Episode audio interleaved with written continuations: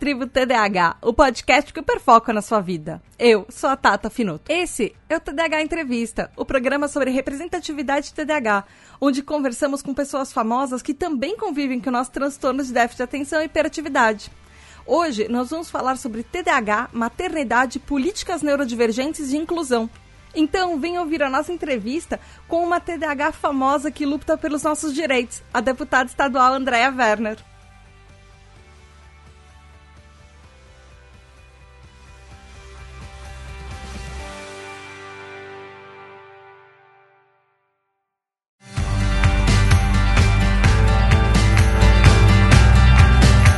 Tribo, tudo bem? Aqui é a Tata Finoto, criadora da Tribo TDH. E hoje eu tenho um episódio extra da Tribo TDH em comemoração aos nossos quatro anos de aniversário. É um mês inteiro de episódios, quatro semanas. Essa é a quarta semana de episódios seguido para vocês em comemoração ao aniversário da tribo, então tinha que fazer alguma coisa especial, então é um mês inteiro especial. Só que antes da live, que a entrevista foi uma live no Instagram, eu tenho uns recadinhos. Não esqueçam que todo o trabalho da Tribo TDH depende de você. É um trabalho colaborativo.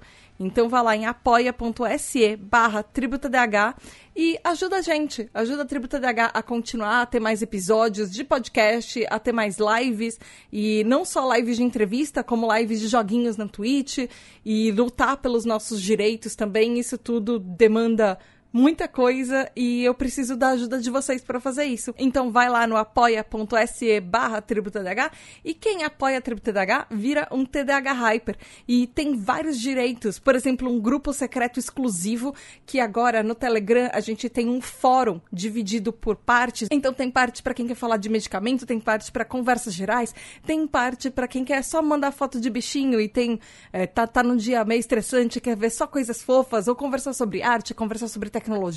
Tem várias subpastas no fórum, todas organizadas para você, ou só para interagir com outros TDAHs mesmo. Uh, você tem direito, quando você apoia a Tribo TDAH, a votar nos episódios, participar de gravações, mandar perguntas para as pautas e saber todas as pautas e o cronograma antes de todo mundo. Então, vai lá e ajuda a gente. E vamos então para a entrevista. Foi uma live no Instagram no meio pro fim de dezembro, então foi há pouquinho tempo atrás que eu fiz essa entrevista com a Andrea Werner, a deputada estadual por São Paulo. Eu espero que vocês gostem. Eu amei essa entrevista, a Andrea é maravilhosa e por mim ela tava eu, eu entrevistava ela toda semana assim, porque ela tem muita coisa para falar, ela é uma pessoa maravilhosa. Eu espero que vocês gostem. É isso e vamos para entrevista. Olá, bem-vinda. Obrigada demais por aceitar esse convite. É, gente, é, quem está na live pela primeira vez, oi, prazer, eu sou a Tata Finoto, eu sou criadora da Tribo TDH. É, pra, como dessa vez é um episódio super especial do TDH Entrevista, eu estou fazendo em live no Instagram, isso vai sair no podcast em janeiro. Então eu vou fazer uma, audio, uma audiodescrição. Eu sou mulher branca, de cabelos, cabelos castanhos com mechas aloiradas, eh, olhos castanhos. É, eu estou usando óculos é, vinho, uh, óculos de grau vinho e com uma blusa branca, blusa vermelha de bolinhas, de bolinhas brancas. Andréia, a gente está com uma convidada extremamente especial, assim, segundo para mim, você foi uma das pessoas mais influentes desse ano em questão de neurodivergência, em questão de inclusão em 2022. E eu queria te agradecer assim demais por você ter aceitado esse convite. Para quem é, não está assistindo a live, para quem está ouvindo o podcast, eu estou aqui com a deputada estadual Andréa Werner, que começa o exercício em janeiro de 2022 da Assembleia Legislativa em São Paulo. Março. Ela também é fundadora. Março, achei que fosse fevereiro, junto com a posse 15 de março. É. Ah, então tudo bem. Uma influência Eu tinha certeza que era primeiro de janeiro, já começava tudo, assim. Só o presidente e o governador. Então, 15 de março, enfim. Mas é, a Andrea também, ela é fundadora do Instituto Lagarta Virapupa. É, ela é jornalista, ela é escritora e ela é uma ativista de, por diversidade, por inclusão. E, sério, foi uma das figuras responsáveis por, bar, por barrar o rol taxativo. Andréia, assim, obrigada de coração por todo o trabalho que você faz e por estar aqui hoje. Oi! Oi, deixa eu me descrever, então, eu sou uma mulher branca, de 47 anos, tenho olhos castanhos, cabelos castanhos lisos até os ombros, estou com um batom rosa escuro, estou com uma, um vestido de animal print, atrás de mim tem uma persiana branca. É, obrigada. Eu acho que esse ano foi, acho que, o ano mais intenso da minha vida, se bobear, né? Tirando, assim, questões familiares, mas foi um ano de muito, muito trabalho, foi um ano de muita luta mesmo, e foi um ano em que eu levei uma campanha eleitoral ao mesmo tempo em que eu toda semana estava em Brasília, porque eu não podia simplesmente falar, eu não vou mais Exato. fazer isso, porque eu estou em campanha. Porque a minha visibilidade dava um peso grande e fazia muita diferença nessa questão do rol taxativo. Então, eu, eu, eu, sabia que poderia estar dando ruim para mim, porque eu deveria estar visitando a cidade de São Paulo, fazendo coisas por aqui. Eu estava lá em Brasília, mas eu não tinha como largar. Né? E aí foi isso. No final, graças a Deus, deu tudo certo por enquanto, porque tem uma ADI, né, uma ação direta de inconstitucionalidade lá da, dos planos de saúde no, no Supremo para tentar derrubar a lei que a gente conseguiu aprovar. Um problema ah. de cada é, mas uh, mais para frente eu quero falar sobre uh, o rol taxativo, explicar até o que foi para quem não tá, não acompanhou, enfim. Mas eu queria falar um pouco assim, começar falando de você, começar falando uma coisa que uh, eu pergunto muito no, nos episódios da, da entrevista para todos os convidados, assim, mas eu sei que muita gente nem sabe que você é TDAH e eu queria saber que, como é que foi seu diagnóstico. Você esperava esse diagnóstico? Foi recente? Foi na infância? Qual, qual, qual o seu tipo de TDAH, se você souber? Tá, vamos lá. É, eu, quando, quando o Theo foi diagnosticado com autismo, né? O Theo tinha dois anos. Eu ficava assim, meu Deus, ó oh, Senhor, de onde veio isso? Por quê? Ó, oh, por que eu? Por que aquela coisa toda, né? Que acontece com as mães quando vem um filho autista. E acaba que eu descobri depois dele que eu tinha TDAH. Então, hoje em dia, eu olhar o Theo e olhar a minha família, porque meu pai é o TDAH não diagnosticado, assim. O, o. Eu puxei totalmente do meu pai. E olhar assim a família do meu marido também, eu falo, é óbvio que o Theo faz sentido. É óbvio. Não tinha como não ser o Theo, né? Mas, enfim, eu já estava com uns 36 anos. E aí, um dia, estava passando um quadro do Fantástico que o Drauzio Varela falava sobre condições diversas. Teve um que ele falou de ah. autismo, teve um... Ele já fez isso duas vezes, mas foi a vez mais antiga. Já ah, faz uns tá. 10 anos isso. E aí eu estava assim, sentada vendo Fantástico e, ele, e esse, esse programa do Drauzio era sobre TDAH. E aí ele começou a entrevistar pessoas que tinham TDAH. E aí as pessoas começaram a falar os problemas que tinham na vida, no dia a dia, por causa do TDAH. E aí, cada coisa que o cara falava, eu afundava mais no sofá.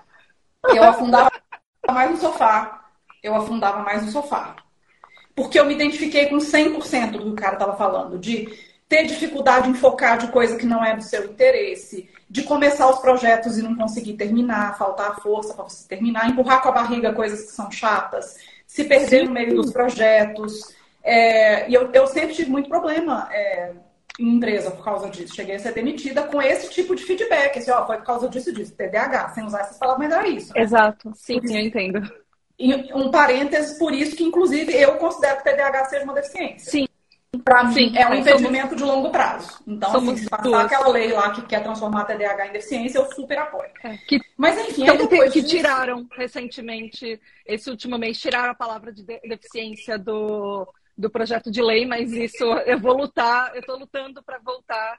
Vamos falar disso depois. É, tá? de, em Brasília não querem aprovar se tiver a palavra deficiência para não incluir a gente no, ah, sabe, você na sabe lei deles, né? DPC, essas coisas todas. Mas é, enfim. mas enfim. É. Por enquanto. É, é que eu tava ajudando, 100%. Gente, eu ah. Não, e todo, todo mundo que para gravar live, eu tô com uma caneca de chá também, então. É... Aí, é, tá. é, o que você está falando, sabe? Todo mundo que, quando a gente tem TDAH, é, é, a, é, é, a longo prazo, é o impacto a longo prazo e não é só na infância. Faz é na vida adulta, é afeta relacionamento, né? É. é. isso tudo. Bom, enfim, eu vi isso e aí eu fiquei, eu acho que eu nem dormi aquele dia. E aí eu falei com o médico do Theo na época. Doutor, eu vi isso e eu me, me identifiquei com tudo. Aí ele me passou um teste da Associação Paulista de Psiquiatria para fazer. Ah. E aí deu assim, altíssima probabilidade de TDAH. Mas naquela época eu estava na véspera de me mudar para o exterior. A gente se mudou para o exterior em 2013, em setembro. Foi isso mesmo. E a gente morou três anos fora. Aí acaba que eu, eu não pedi um papel para ele escrito, um diagnóstico oficial nem nada. E quando a gente estava morando na Suécia, eu falei, agora esse diagnóstico vai sair. Ah. Aí fui e pedi lá no sistema de saúde deles para fazer. Mas lá era assim, era um monte de teste. Eu fiz uns testes que eu nem sei se faz no Brasil. Eu lembro que botaram um computador na minha frente e falava assim: você tem que apertar a tecla só quando aparecer letra. Se aparecer número, você não pode. Aí eu pensei, ah. ah coisa idiota. coisa idiota. Aí começa igual o Homer, assim, né? Uh, uh. Aí quando você veio, foi ver, você estava apertando para tudo quanto é coisa, você já tinha desesperado. É, no não? meio eu já me perdi, aquela coisa toda. E aí fui fazendo um monte de teste. Aí minha mãe teve que preencher um questionário. E minha mãe é muito assim das antigas, naquele sentido de que você falar assim, olha, sua filha tem um transtorno, é, é defeito. Né? Então, minha, minha mãe respondendo ficava assim: ela tem muitos hematomas? A minha mãe: não. Eu falava: mãe, mãe, eu sou cheia de roxo na perna que eu não sei onde eu fiz. Ela derruba as coisas, é desastrada? Minha mãe: não. Mãe! Então, assim, eu já vi como minha mãe não ia render. Aí eu chamei a minha irmã para me ajudar a responder essas coisas. E aí a minha irmã, inclusive, ela estava na Suécia nessa época que ela tinha me, me visitar e ela falou com o médico que ela ouviu da minha mãe que a professora, da, a minha professora, na época que eu era criança, falou uma vez que olhava para mim e que parecia que eu não estava dentro da sala. Então, tipo, ah. Eu, eu, eu, reconheço esse, esse padrão. Né? Eu, eu, entendo esse padrão muito bem. Eu repeti na oitava série, aquela coisa toda, mas enfim. Aí, na hora que estava para sair o meu diagnóstico, eu voltei para o Brasil. Não fiquei com o diagnóstico oficial. Eu fui ter o diagnóstico oficial só aqui no Brasil. É, o papel, o escritinho, uhum. tudo. É, eu ainda não fiz a avaliação correta das altas habilidades. Psicológica.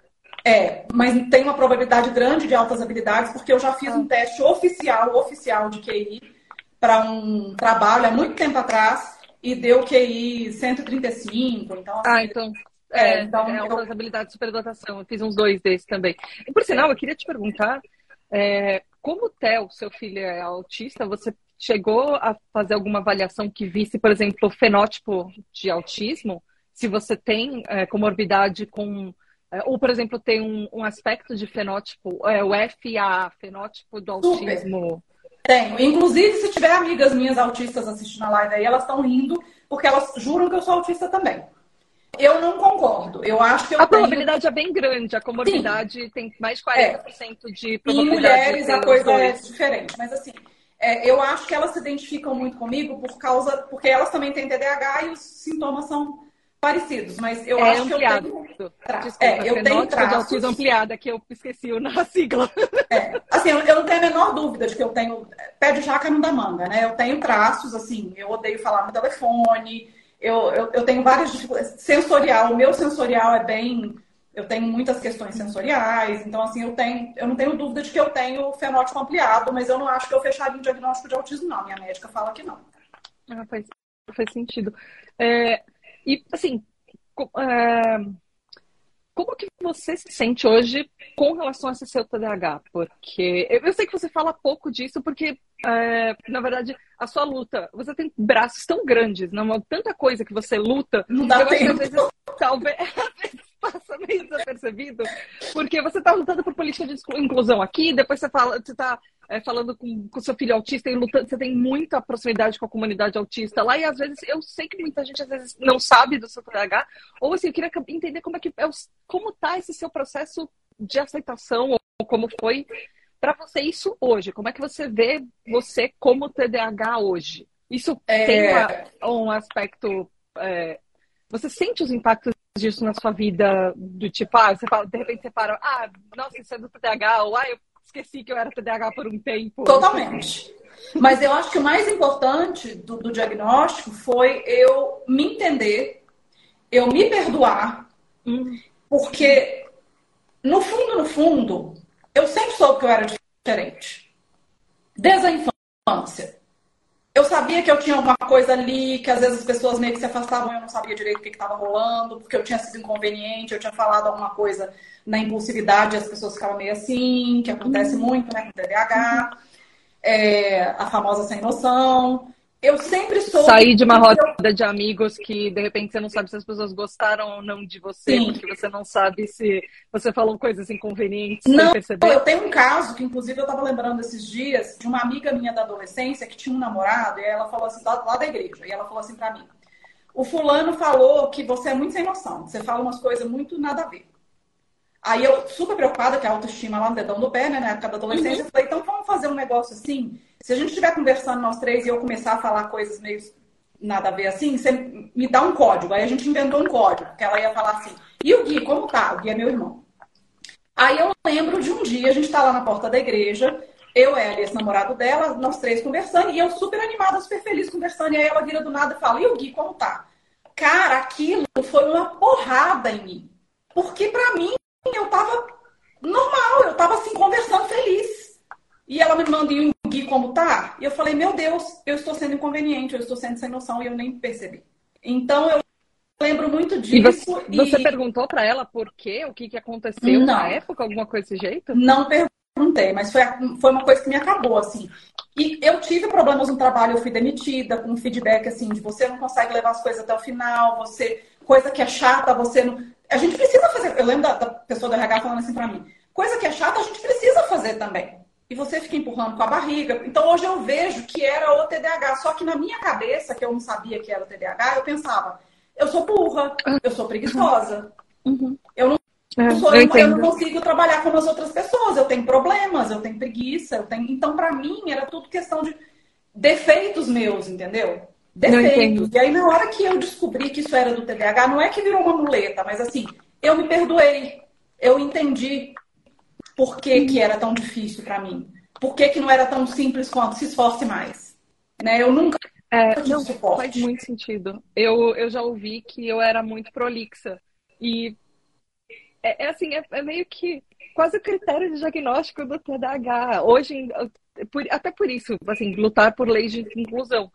Hoje em dia, se, por exemplo, se o TDAH entrasse como PCD, não seria ok demitir uma pessoa justamente por critérios do diagnóstico. E por enquanto ainda é. Uma, pessoa chegar para falar para a gente, ah, você é distraído demais, você é prolixo demais, é, é ok, porque as pessoas não, não, reconhecem que isso são não depende da gente, tem a ver com o transtorno e não com uma força de vontade ou querer fazer as coisas e aprender a fazer as coisas. Não, você vê bem. A, a gente aprende a, minha a autoestima era tão A minha autoestima era tão ruim que eu passei no concurso de treino mais concorrido do Brasil, que era da Unilever, que foram tipo 15 mil inscritos para 33 pessoas que passaram no Brasil inteiro. Foi por isso que eu vim para São Paulo em 2001.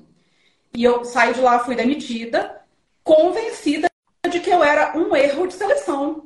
Eles se enganaram, eu enganei todo mundo.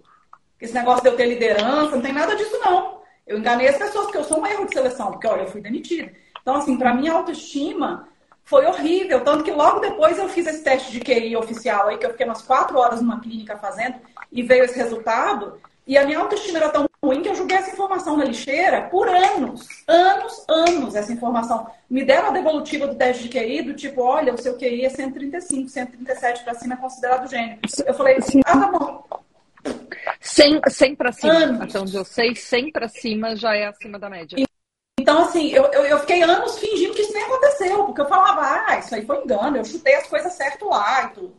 Então, assim, uma vida de uma autoestima terrível, tentando se encaixar, sabendo que era diferente, é, passando por aquelas mini humilhações que a gente passa, mas achando que era porque eu tinha defeitos. Eu não tinha ideia de que isso era uma coisa é, que era uma característica do meu cérebro, né? E síndrome de um impostor total, né? Porque, pelo que você descreve, é exatamente isso. a gente, quando a gente está em qualquer minoria, a gente tem. Eu fiz até um episódio da tribo TDAH sobre isso. A, a probabilidade que a gente se vê de uma forma que, que os outros não veem a gente, que a gente se sente uma fraude, é muito maior. Então, nós somos mulheres, TDAH, a gente tem assim uma porcentagem muito maior de olhar no espelho e falar o que eu estou fazendo aqui? As pessoas vão é, me demitir a qualquer momento, eu estou sempre sentindo que, um que eu fui um erro. É, é vão achar que tem alguém muito melhor que pode pegar meu cargo. Ou, Mas ah, por isso que terapia é tão importante, né? Igual assim, sexta da semana retrasada, teve a recepção aos novos deputados e deputadas lá na LESP. Aí eu fui. Aí sentei lá na frente, que estava meio ordem alfabética, lá no plenário, e aí sentou um cara do meu lado, começou a chapar, deputado eleito também, e aí ele me contou que ele tinha sido prefeito de Mauá e não sei o quê, e agora ele estava lá eleito como deputado, e aí eu fiquei assim, meu Deus, o cara foi prefeito de Mauá, e eu tô aqui eleito igual ele. Aí começou a vir a síndrome da impostora, assim, sabe? Aí eu já falei, sai pra lá, sai, sai, sai, sai. Se eu estou aqui, é que eu mereço estar aqui. Eu fiz não, coisas boas. Você merece muito, tá? E me fizeram estar aqui. Então, não agora, não. Mas, assim, muita terapia para chegar nesse ponto de esse pensamento vai chegando e você fala, sai. Muita terapia. Sim. Sim. E, e aqueles momentos, eu imagino que você tenha também, mas já, já fugindo da pauta, mas tem dias que as coisas só não vão. Tem dias que você. Tá, eu imagino que acontece com você, eu tô falando por experiência própria, meu dia. Tem dias que eu tô extremamente produtiva, escrevo 15 mil pautas, faço um monte de coisa, marco entrevista, vou escrever pauta, vou fazer outra coisa, vou organizar grupo, Twitter, Instagram, não sei o que lá. No dia seguinte, jogada no sofá sem conseguir levantar um dedinho, no máximo interagindo em rede social, porque Sim. a energia acabou completamente e era tudo que eu conseguia fazer. Eu tava Você... falando com o Faso esses dias, que ele tava no Twitter falando que a mulher dele fala boa noite, vira pro lado, dá 30 segundos e tá dormindo. Eu falei, eu sou assim. Inclusive, na minha avaliação de TDAH na Suécia, eles me mostraram um gráfico como que tudo meu de TDAH batia com o que era TDAH. A única coisa que não batia era sono. Porque, mas eu falei assim, eu acho que a minha sensação que eu tenho é que o meu cérebro, ele é tão hiperativo o dia inteiro, o dia inteiro, que na hora que eu deito na cama para dormir, ele faz puff, ele pifa. Ah. É essa uhum. sensação que eu tenho, é assim, a exaustão. E eu também, uma característica que eu tenho que, que tem a ver com autismo, que tem a ver com a disfunção sensorial, quando eu fico sobrecarregada, e aí junta a questão sensorial, o cansaço, as emoções, eu me regulo dormindo. A melhor uhum. forma de eu me regular é dormindo. Eu sou capaz de encostar no meio de um shopping, numa cadeirinha, encostar e dormir. Porque é como, Caramba. é como o meu corpo. E shopping me desregula demais. É muita informação, aquela coisa. Shopping me dá um sono, um sono, um sono. Quando eu era mais jovem, tinha amiga que era espírita que falava, ah, é porque esses ambientes são muito carregados, não sei o quê. Hoje em dia eu sei que é carregada de estímulo. Então eu começo a ficar. Sobrecarregada, começa a me dar sono. Caramba! É, faz sentido que você se sente é, tão. Exatamente isso. Sobrecarregada. É tanta coisa ao mesmo tempo que você fica exausta. Faz, faz muito sentido. Eu só fico. A, a, ataca a minha hiperatividade. Eu fico ainda mais agitada sem saber para onde olhar, o que fazer e me mexendo o tempo inteiro. Eu, eu tô aqui, animada, feliz pra caramba, virando na cadeira e com um pop na mão, enquanto eu converso com você para conseguir. Eu vou até abrir a janela aqui, porque a minha sobrecarga agora tá sendo calor. Deixa eu abrir essa janela, que ninguém merece. Eu já liguei o ventilador aqui. É, eu ia ligar, mas ele ia fazer muito barulho. Então eu vou abrir a janela, torcer pros pernilongos não me comerem e é isso.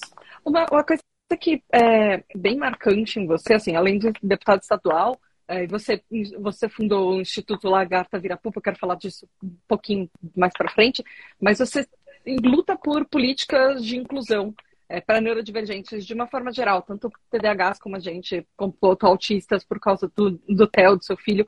É, você é mãe, isso é uma característica muito marcante em você. Boa parte das suas lutas, é, pelo que eu acompanho, elas são muito movidas por isso. E, e eu queria, assim, uh, como é que foi essa história, essa, essa jornada, assim? Uh, e é, começando assim, uh, começo, começo mesmo, porque eu sei que no TDAH, uh, alterações hormonais afetam o TDAH. E, e assim, pensando em é, pessoas que menstruam, pessoas Sim. que tomam reposição hormonal, é, sendo pessoas cis ou trans, a alteração de hormônio mexe com a gente. E uma das coisas que mais altera o hormônio é gravidez.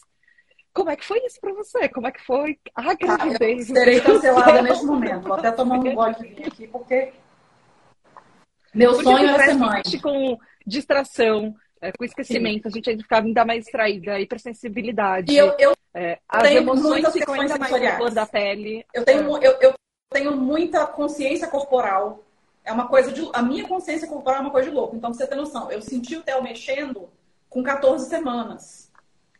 Que é uma coisa. Caramba. É assim, é, é, surreal, mas eu senti o Theo mexendo. Por causa da minha consciência corporal, que é super afetada por causa do transtorno de processamento sensorial. Apesar de ser o sonho da minha vida ser mãe, eu não curti estar grávida. Porque era um desconforto corporal muito grande para mim. Porque o Theo era um bebê enorme, neurodivergente desde a barriga, então ele mexia muito, uhum. dava a noite inteira aquela coisa. Eu não tinha espaço, eu não tinha. Era, era uma coisa. Eu enchei muito desde o início, com dois meses, a aliança já não cabia mais no meu dedo, eu carregava ela no pescoço. Então, assim, eu não gostei de estar grávida. Amamentar foi muito difícil para mim. É... Então, é, essa parte da maternidade eu não romantizo. Foi muito difícil para mim, uhum. mas era o sonho da minha vida e foi maravilhoso ter o Theo. Mas a experiência da gravidez eu não tenho saudade nenhuma, de verdade. Caramba! É... eu, nunca, eu nunca tinha imaginado isso parando para pensar Muito, agora várias Muitas mulheres autistas já me falaram a mesma coisa. Que odiaram estar grávidas, que não foi fácil e tudo. Principalmente por causa dessas questões sensoriais, sabe? É, faz, faz todo sentido. E mudança, né? Porque às vezes é, uma, algumas das coisas que o TDAH tem comum com o autismo são. É, às vezes a gente não é tão fácil com algumas mudanças. E mesmo que seja alguma mudança que a gente quer, a, a gravidez é uma mudança constante. Você mal conseguir se acostumar com uma coisa, já tem outra coisa mudando. Então, eu imagino que é uma coisa que você me fez parar para refletir agora, como que, que deve É tudo muito isso. pessoal, mas para mim não foi. É, corporalmente foi muito desagradável, muito desconfortável, é isso, assim. Não, você acha foi... que o, o seu TDAH ele influencia na forma como você é mãe, como você entende o Theo. Totalmente. É... Nossa! Eu já falei isso em palestra. Teve vez de eu pegar o Theo deitado na parede, deitado no chão, encostado na parede, assim, deitado no chão, virado pra parede, retinho, tá. assim. E aí tipo, as pessoas olhavam e falavam. Parede, é, como... assim, quietinho, deitadinho. E aí as pessoas olhavam e falavam, meu Deus, que esquisitice, o que, que esse menino tá falando, fazendo? E eu falava assim, eu sei exatamente por que ele tá fazendo isso. Porque é geladinho. Porque quando eu era criança eu fazia igual. Eu deitava no chão porque era geladinho. Eu, enfi... eu gostava de enfiar a mão debaixo do travesseiro das pessoas. Meu pai viajava muito a trabalho e ia todo mundo dormir com a minha mãe no quarto dela. São quatro, né? Então ficava um na cama com ela, um num colchão de solteiro e dois num colchão de casal do lado assim na cama. E quem dormia comigo no colchão de casal brigava comigo o tempo inteiro porque eu ficava enfiando a mão debaixo do travesseiro porque era geladinho. Então, assim, tem muita, muita coisa que o Theo faz desde pequeno que eu bato o olho e falo, eu fazia isso, eu fazia igual, eu sei por que, que ele está fazendo isso. Olha o espectro ampliado aí. Eu. E até, não, não só o espectro ampliado, mas também uh, como o TDAH e TEA são Sim. parecidos. E as pessoas não falam, as pessoas não falam de alterações sensoriais no TDAH. Não, não, não falam. falam. Hipersensibilidade no TDAH é quase não, não. As pessoas não falam, mas a gente tem tantas. Uh, a gente tem tanta hipersensibilidade uh, auditiva, Muito. tátil, de, de, gosto, de, de, fala, de textura, quanto uh, de temperatura. Sim. Nossa, eu tenho. Eu tenho muito, só que eu sou do, do oposto. Eu sou uma pessoa extremamente friorenta. Eu sou calorenta então, qual... o Theo me puxou. Nossa, o Theo a gente mudou para Londres, 11 graus, hotel de cueca pulando na, na cama elástica no quintal. foi um sacrifício fazer ele usar roupa de frio, foi muito difícil. É, faz sentido para ele, se ele não tá sentindo frio, ele não precisa usar roupa de frio. As mãozinhas é roxa na Suécia, ele não queria botar. E a Suécia é muito pior que Londres, né? As mãozinhas iam ficando roxas, porque por mais que ele não sinta frio, o frio vai fazendo seus efeitos no corpo, né? Então a gente passou Sim. muito perrengue com ele. Muito perrengue. Mas tem um outro lado também. Você acha que talvez é, você tenha mais desafios por ser uma mãe neurodivergente? Totalmente. Comparado talvez com algumas mães, algumas mães é, neurotípicas, por exemplo? Algumas coisas talvez que você percebe que para você talvez sejam mais desafiadoras? Muito. Por exemplo, a gente tem perfil, perfil sensorial diferente com relação a algumas coisas. assim. Uhum. É, por exemplo, barulho. O Theo ama barulho. O Theo aumenta o som do iPad. O Theo aumenta o brilho do iPad. Eu tenho fotofobia. Eu não aguento barulho alto. Então, eu o dia inteiro, o Theo subindo o som e eu falando, baixa o som, filho. Ele Nossa. fala, baixa o som, filho. Baixa o brilho da tela, filho. Olha, eu tô com o ring light aqui, eu tô quase no meu limite. Daqui a pouco eu vou ter que diminuir ele. Começa, a minha vista começa a embaralhar, é uma coisa de louco, sabe? Então, o nosso perfil sensorial nesse sentido, ele é oposto. Então, dá um, questões aí, né? Que Mas... não tem. Mas você percebe em, em, algumas, por exemplo, outras questões. Não sei, comparando, por exemplo, na escola do seu filho, na hora que tem reuniões de, é, de pais, mães e, e alunos, é, que tem alguma diferença quando. Ou você sente que você já mascarou tanto o seu TDAH que hoje as diferenças parecem menores do que para você internamente elas realmente são? Cara, eu não acho que eu sou boa de mascarar muito, não, viu? Eu acho que em cinco minutos a pessoa já percebeu que eu não sou assim. Eu não sou como as outras pessoas. Eu falo muito pelos cotovelos, eu não, não tenho muito jeito. A gente tenta, mas. É igual você vai numa festa, é o básico da adolescência. Você vai numa festa, você fala, eu vou ser amiguinha, eu vou falar pouco, eu vou ficar. Deu metade da festa, você já tá. Ah, não, não tem jeito, cara. Não tá. Eu não consigo muito, assim. E às vezes que eu tentei fazer isso, não durou muito tempo, não. Bem que eu arrumei uma, uma, um, campo de atuação aí que não, isso aí não está fazendo muita diferença. E eu acho que até me ajudou, porque Sim. assim, a minha impulsividade é, me fez muitas vezes dar minha cara para bater, entrar na frente da galera para apanhar, e que é uma coisa que ninguém faria. Que eu fiz pela minha impulsividade. Em alguns momentos eu até me arrependi, inclusive, mas é, se não fosse eu ter feito isso, os resultados não teriam vindo, entendeu? Se eu não tivesse dado minha cara para bater de certas formas. Uhum. Isso tem muito a ver com a impulsividade, de não pesar muitas consequências. Você fica com raiva. Teve um dia clássico dessa briga do hall, que o, Arthur Lira tinha feito um grupo de trabalho lá para fazer um projeto de lei para resolver a questão do hall, né? Uhum. Aí um dia a informação que chegou para a gente é um deputado lá, X, do grupo de trabalho protocolou um projeto de lei sem a anuência dos outros. E esse projeto de lei é ruim, ele basicamente confirma o que o STJ fez. O sangue me subiu, eu fiquei, eu fiquei, eu fiquei nervosa. Cara, eu fui pro Twitter e eu chamei o Arthur Lira de traidor. Arthur Lira é um traidor, porque ele fez isso, ele deixou esse projeto de lei ser protocolado. Se você soubesse a treta que isso deu, ele chamou o grupo de trabalho, fez eles consertarem o projeto de lei, mas falou que se eu não gravasse um vídeo me retratando, que ele não iria pautar o projeto de lei para ser votado. Eu estava indo para Piracicaba, que eu tinha uma agenda de, de campanha lá, eu tive que encostar o carro no, no... deputado me ligando, a Jandira Fegali me ligando, a Alice Portugal, Amada, você vai ter que gravar o vídeo. Tive que encostar o carro lá em Piracicaba e gravar um vídeo com a maior cara de mamão, falando, não, gente, a Lira não é traidor, não, ele está super ajudando a gente.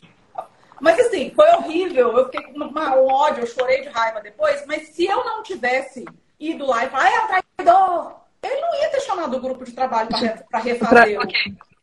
Apanhei é, muito, apanhei muito, fui ameaçado no horror, mas assim, o projeto de lei saiu, né? Não, tem uma, tem uma pessoa que depois que, que eu descobri que, que ele era TDAH, muita coisa fez sentido para mim, principalmente na época das eleições que eu quero, que eu estou tentando convidar um dia, eu espero que ele apareça aqui, mas que é o Janones. Então, ah, ele é, maravilhoso. Inclusive a gente ele é segue, é a gente segue. O, o Twitter do Janones é a coisa mais TDAH do universo. Eu entendo essa com ele. Porque ele também tem essa coisa da impulsividade. Às vezes ele posta umas coisas e eu falo, eu tenho certeza que ele vai se arrepender disso daqui a cinco minutos. Eu, eu me vejo nele muito, assim, sabe? Eu, é, é uma super identificação que rola.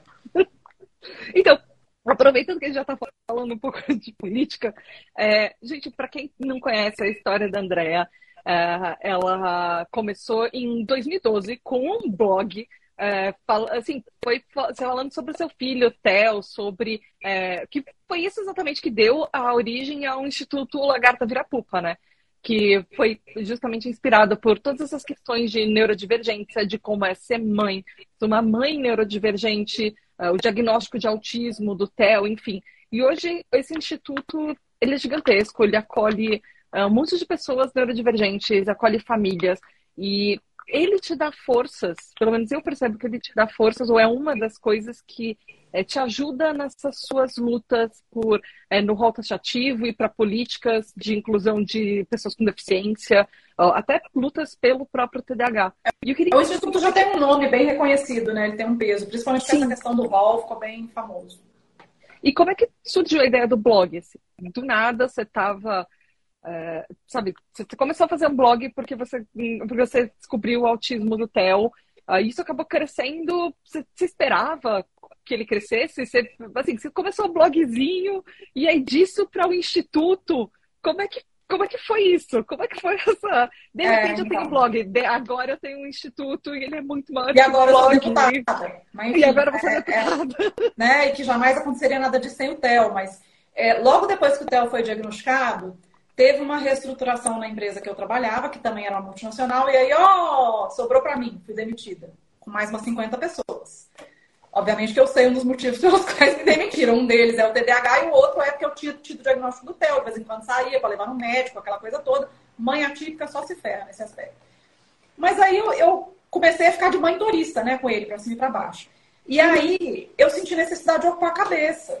Porque uma coisa é você trabalhar o dia inteiro, você sair do trabalho pelo menos seis horas da tarde, você ficou o dia inteiro ali naquela coisa, pá, pá, pá, pá, pá. Outra coisa, de repente, você tá de monitorista. O filho entra lá para fazer terapia, você fica sentado esperando, mete uhum. no celular, aquela coisa. Eu falei, cara, eu preciso me ocupar. E aí, era bem a época que tinha muito blog. A época que tudo, tudo era blog, viagem, o que, alimentação, a maquiagem, o cacete. Aí eu falei, ah, vou fazer, vou entrar numa dessas plataformas gratuitas, entrei no WordPress, e aí comecei, e aí eu dei o nome de Lagarta Vira Pupa porque era uma, um pedacinho de uma música do Cocoricó que o Theo cantava, quando ele era bebê, ele cantava. Ele perdeu toda a fala, mas ele cantava vários pedaços de música. Que tinha um significado para mim, que era porque o Theo teve autismo que a gente fala que é regressivo, porque ele foi se desenvolvendo e aí ele perdeu.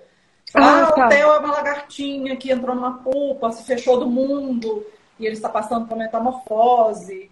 Ele vai sair de lá uma linda borboleta, mega capacitista. Mas enfim, o nome continua fazendo sentido, mas depois eu explico. Mas na época que eu dei o nome, era capacitista. E aí eu lembro que o primeiro texto que eu escrevi, eu escrevi contando do diagnóstico dele. E era um relato muito pessoal. Mas o troço deu uns 300 compartilhamentos no Facebook. E eu fiquei assim, mas o que está acontecendo? É um negócio tão pessoal e íntimo. E por que, que as pessoas estão se uhum. interessando? Uhum. É que quando eu cheguei, tudo era mato. Não tinha blog de autismo. Falando. Não tinha. O Facebook estava começando, não tinha grupo, não tinha, não tinha nada disso. Então, as mães que começaram a chegar em casa com diagnóstico davam um Google, caíam no meu blog. Então, assim, cresceu exponencialmente, muito rápido. E aí as mães começaram a me mandar mensagem, a comentar muito nos meus posts. E aí eu comecei a romper bolhas, porque assim, eu sou uma pessoa de classe média, meu filho tem, classe, tem plano de saúde. Aí eu comecei a entender que no SUS demorava dois anos, às vezes, para ter um diagnóstico que era quando a pessoa tinha sorte, no CAPS, um atendimento de uma vez por semana durante meia hora em grupo. Então eu comecei a perceber como que faltava políticas públicas, como que essas pessoas estavam abandonadas. Então foi um processo de politização que se deu por causa dessa devolutiva das mães. Aí virou informação. Tudo que eu aprendia com os médicos e as terapeutas, eu gravava vídeo no meu canal do YouTube. Teve várias fases do blog, né? O desabafo, que as mães se identificavam a informação, então eu passava dica, como desfraudar, como não sei o que da agressividade, né, né? E aí foi ficando mais politizado, que foi quando eu comecei a entender a ligação de política com o estudo, né? Sem política não tem terapia no CAPS, não tem remédio de alto custo no, no, no, no posto de saúde. Escrevi meus dois livros, entrei em várias tretas políticas, brigando contra a lei, brigando a favor de lei, indo em assembleia, participando de, de audiência pública. É, em 2018 veio o primeiro convite para eu me candidatar. Eu dei risada, achei que não fazia o menor sentido, mas resolvi encarar para ver qual era. E eu saí para deputada federal sem dinheiro. O partido praticamente não me deu dinheiro e marido desempregado. Aquele ano foi um ano muito difícil para a gente a gente botava o Theo no carro e ia fazer roda de conversa nas cidades das minhas seguidoras. As seguidoras eu marcavam as Eu não sabia que essa tinha sido a sua primeira eleição em 2018. Para mim, você já estava se candidatando a deputada há muito tempo, porque não. eu votei em você, tipo, minha deputada. Não, Desde foi, foi assim, eu, eu falei com as diretoras, eu falei com as seguidoras assim, olha, é, a partir não me deu dinheiro, praticamente, então eu preciso de vocês. Chama as vizinhas na garagem e a gente faz uma roda de conversa. Elas levaram muito a sério. Então eu tinha roda de conversa no estado inteiro e a gente ia de carro. Enquanto eu ficava fazendo a roda de conversa, o marido ficava rodando com o hotel. Bom, resultado. Veio a, o resultado, eu com 43 mil votos já peguei uma suplência de deputada federal. Então foi uma coisa assim, tem alguma coisa foi... aqui, né? Com, Incrível, assim, primeira vez que. O meu voto foi o voto mais barato de deputada federal, fazendo a conta de todos, assim, sabe? Do tanto que gastou versus o tanto de voto que fez. Então eu já comecei a entender que fazia sentido e que eu deveria sim ir atrás disso. Caramba, é, é, é uma. Eu acho que dá para Só com isso que você falou, eu acho que cai um pouco a ficha de, caramba, a força que essa comunidade neurodivergente, quando a gente se une, a força que a gente tem para lutar por coisas. E a gente não está usando isso direito, assim. É a gente isso. pode usar mais isso. A gente poderia sabe? ter uma bancada imensa, né? Mas enfim, a gente ainda fica dependendo Nossa, a bancada neurodivergente, meu sonho, eu quero. Chegaremos lá. Aí, em 2020, eu me candidatei a vereadora. Eu não queria muito, mas era uma coisa que o partido pediu. Aí, eu acabei ficando suplente de novo. E aí, no final do ano, eu falei: Quer saber? Lagarta vai virar instituto. porque eu já não tinha braço para ajudar as pessoas sozinha, eu não conseguia nem responder meus inbox sozinha. Uhum.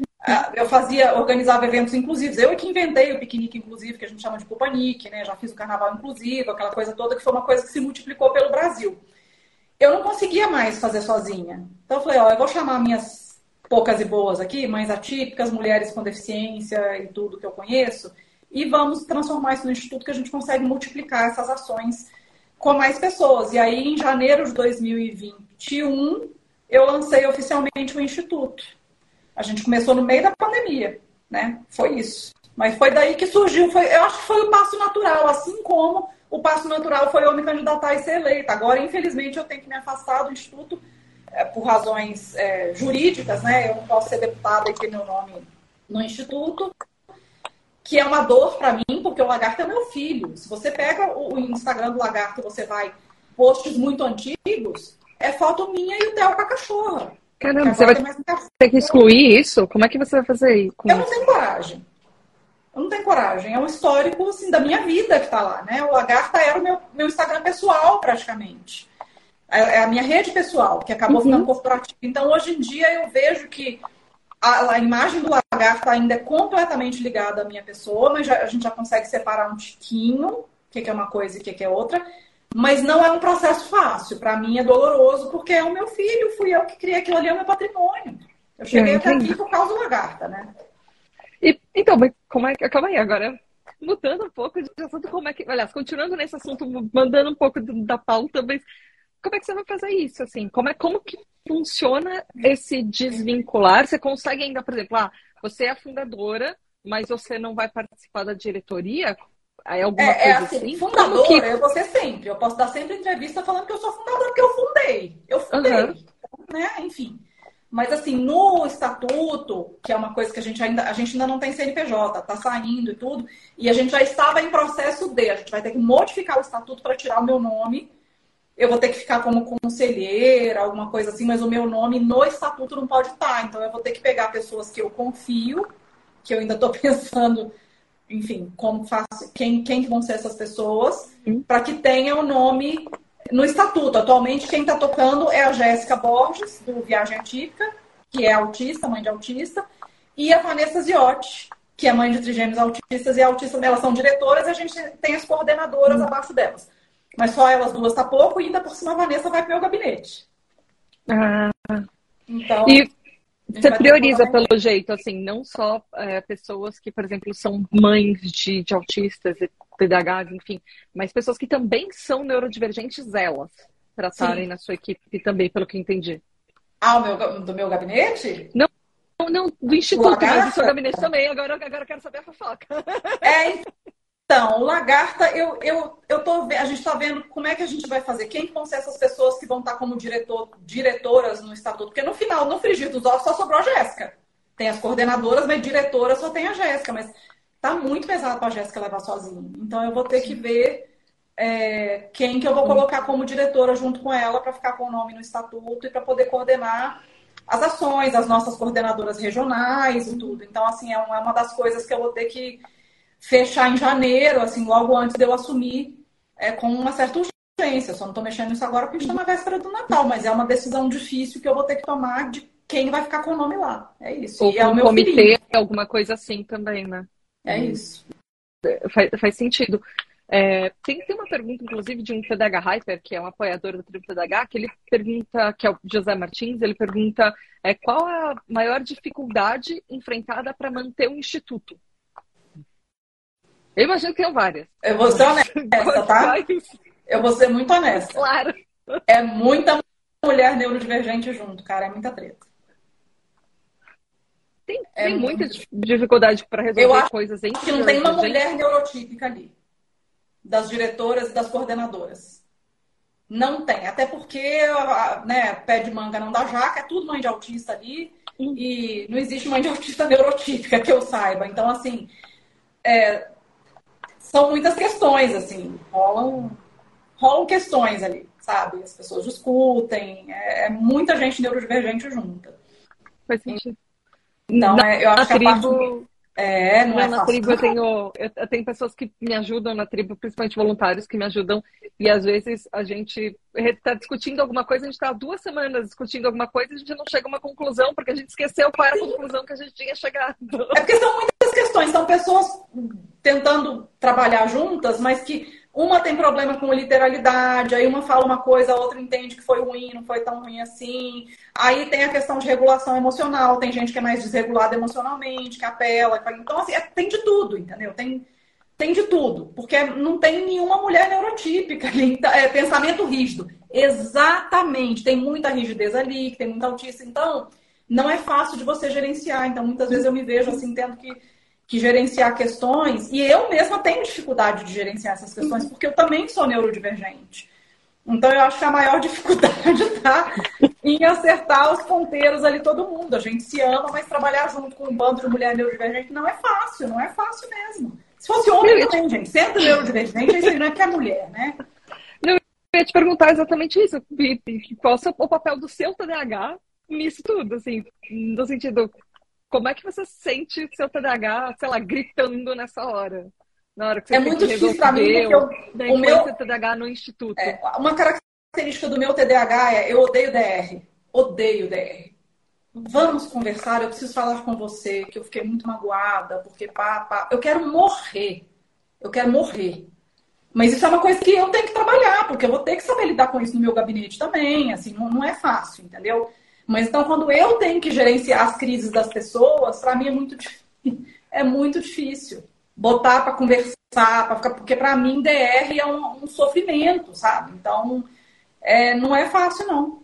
Você tem um perfil não confrontativo, assim. Você, não, quando, totalmente. Quando você quando tem que conversar, você tenta apaziguar a situação e não chegar brigando logo de uma vez. Assim. Exatamente. A não ser eu, eu, eu evito uma, uma, impulsividade, aparentemente. Eu evito na rede social. confronto ao máximo, assim, ao máximo. E quando vem o confronto e eu vejo que eu vou ter que falar, me colocar, sabe? é muito difícil para mim, de verdade.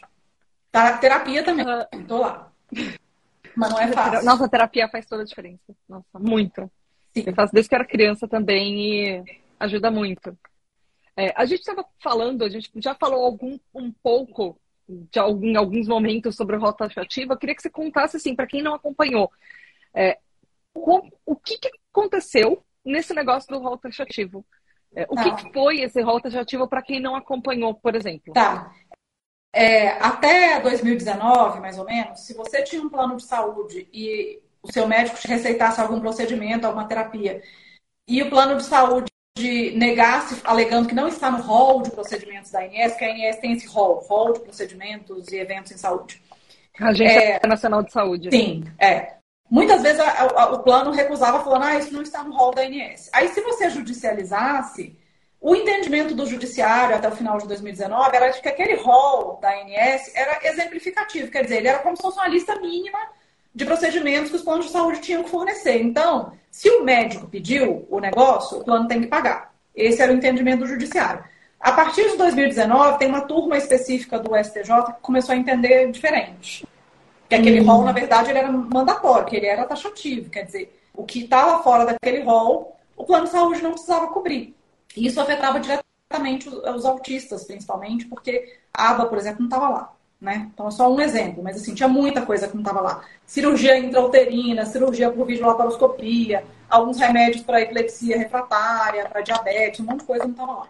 Bom, aí é, a Unimed entrou com um processo chamado embargos de divergência para que se unificasse esse entendimento do STJ. Afinal, ele é exemplificativo ou ele é taxativo. E a gente sabe que rolou muito lobby por trás. Coisas uhum. que eu não uhum. posso falar porque a minha advogada Vanessa Ziordi não, não permite, mas que a gente ficou sabendo nos corredores, né? Enfim. E aí a gente começou a fazer esse, esse protesto para que o STJ determinasse que o rol era exemplificativo. A gente fez vários protestos, mas chegou dia 8 de junho que teve julgamento e deu uma lavada de que era taxativo. Foi quando eu gravei um vídeo chorando na porta do STJ, esse vídeo viralizou horrores e aí a gente já começou a mudar o foco para ir no legislativo, porque já... aí, aí os deputados acordaram, né? Depois de deu mídia, aquela coisa toda apareceram alguns projetos de lei para determinar que o rol era taxativo. Porque uma decisão de um juiz do STJ, ela não é. Os outros juízes não têm a obrigação de seguir. Mas eles acabam se inspirando, olha, o STJ tomou essa decisão, então é porque é assim mesmo. Mas se você aprova uma lei, aí a lei está acima de uma decisão do STJ. Judicial. Então, começou, ok. É, a gente começou a trabalhar no, no legislativo para que fizessem uma lei que dissesse que o rol era exemplificativo. Foi uma briga danada, a gente não conseguiu enfiar a palavra exemplificativo na lei, mas a lei saiu de uma forma que pelo menos a gente voltou ao estágio anterior. Ninguém ganhou direito novo, nada, mas a gente voltou uhum. a ter o direito de judicializar. Porque se você judicializasse depois da decisão do STJ, era para perder dinheiro. Em qualquer a gente não tem perdeu, então. É, em qualquer juiz que caísse, ele falava, meu amor, STJ já decidiu isso aí. Ele falou que você é taxativo, não tem, não tem papo. Com a lei, ela colocou três critérios lá, que se você seguir esse critério, o plano de saúde tem que pagar. Tem que ter evidência científica, tem que ter recomendação de agências é, de renome, coisas assim.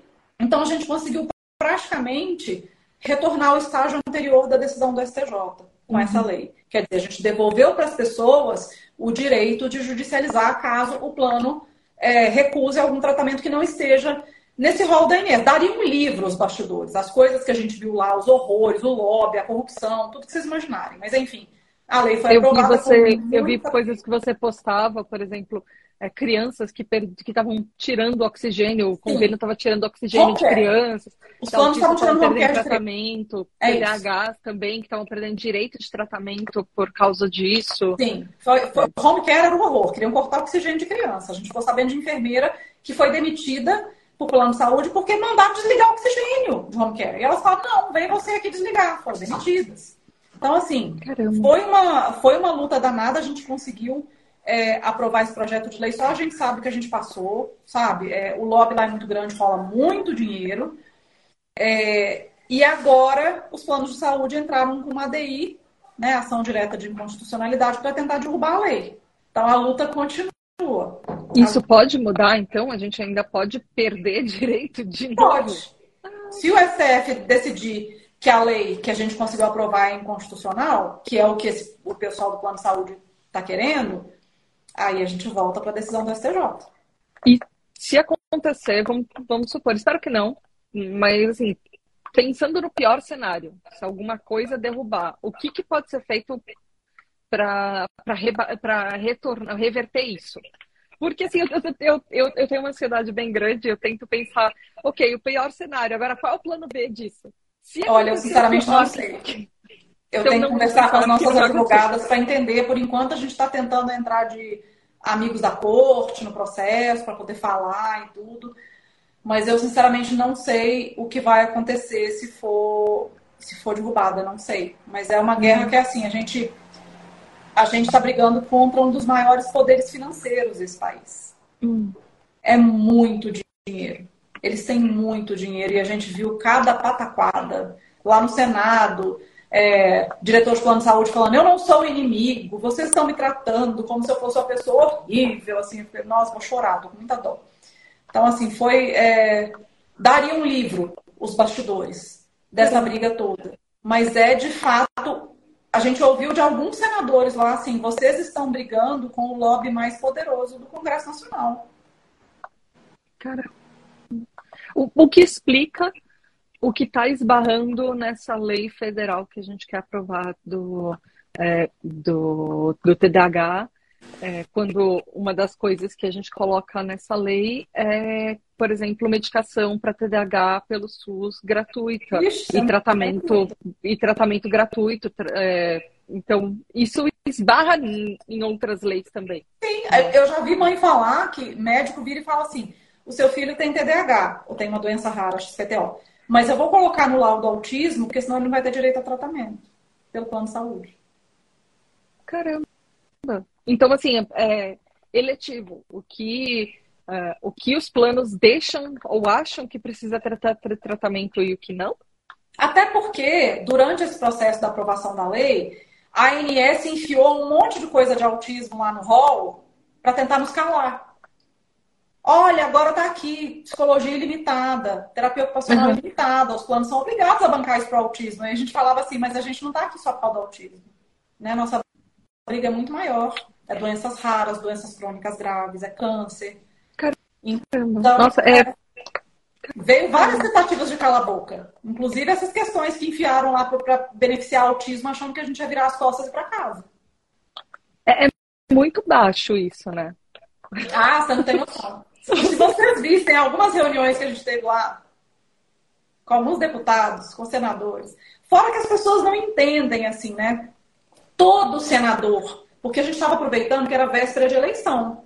Então os caras estavam com medo de não ser reeleitos. Então, a gente postava umas artes falando: Fulano, Ciclano, Beltrano falaram que vão votar pela aprovação do PL. Os tais, tais, tais falaram, não se pronunciaram ainda.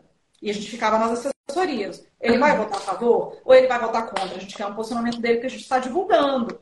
Aí todo senador que divulgava que ia votar pela aprovação do nosso PL, a gente publicava a cara dele. Fulano está do lado da vida, quer a aprovação do PL. Aí as pessoas começaram a xingar, mas vocês estão publicando foto do Collor na rede de vocês? Vocês estão publicando foto do Jorginho Melo. Cara, ele disse que vai votar sim no projeto de lei. A gente tem que dar visibilidade. Faz parte do jogo. Faz sentido. Faz. Ah, mas ó, eu, eu tive a baita situação saia justa. O relator do projeto no Senado era o Romário. Concorrente no Senado com o Molon, que é do meu partido, no Rio de Janeiro. Era o principal concorrente dele ao Senado no Rio de Janeiro. Eu tirei foto com o Romário Romário. Eu fiquei no gabinete do Romário. Eu só não fiz live com o Romário porque aí eu, aí eu já recusei, porque eu achei que era, aí ia ser meio pegar pesado.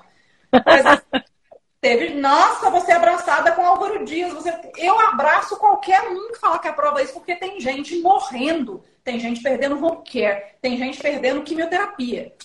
Eu abraço. Nossa, eu preciso aprender muito com você. Eu não estou nesse, nesse nível de desprendimento ainda, mas eu, eu entendo que é, é um aprendizado. Eu imagino que não deu recebi de hoje para ontem você chegou nesse nível. Eu recebi a mensagem de mãe, meu filho vai ter o home care cortado.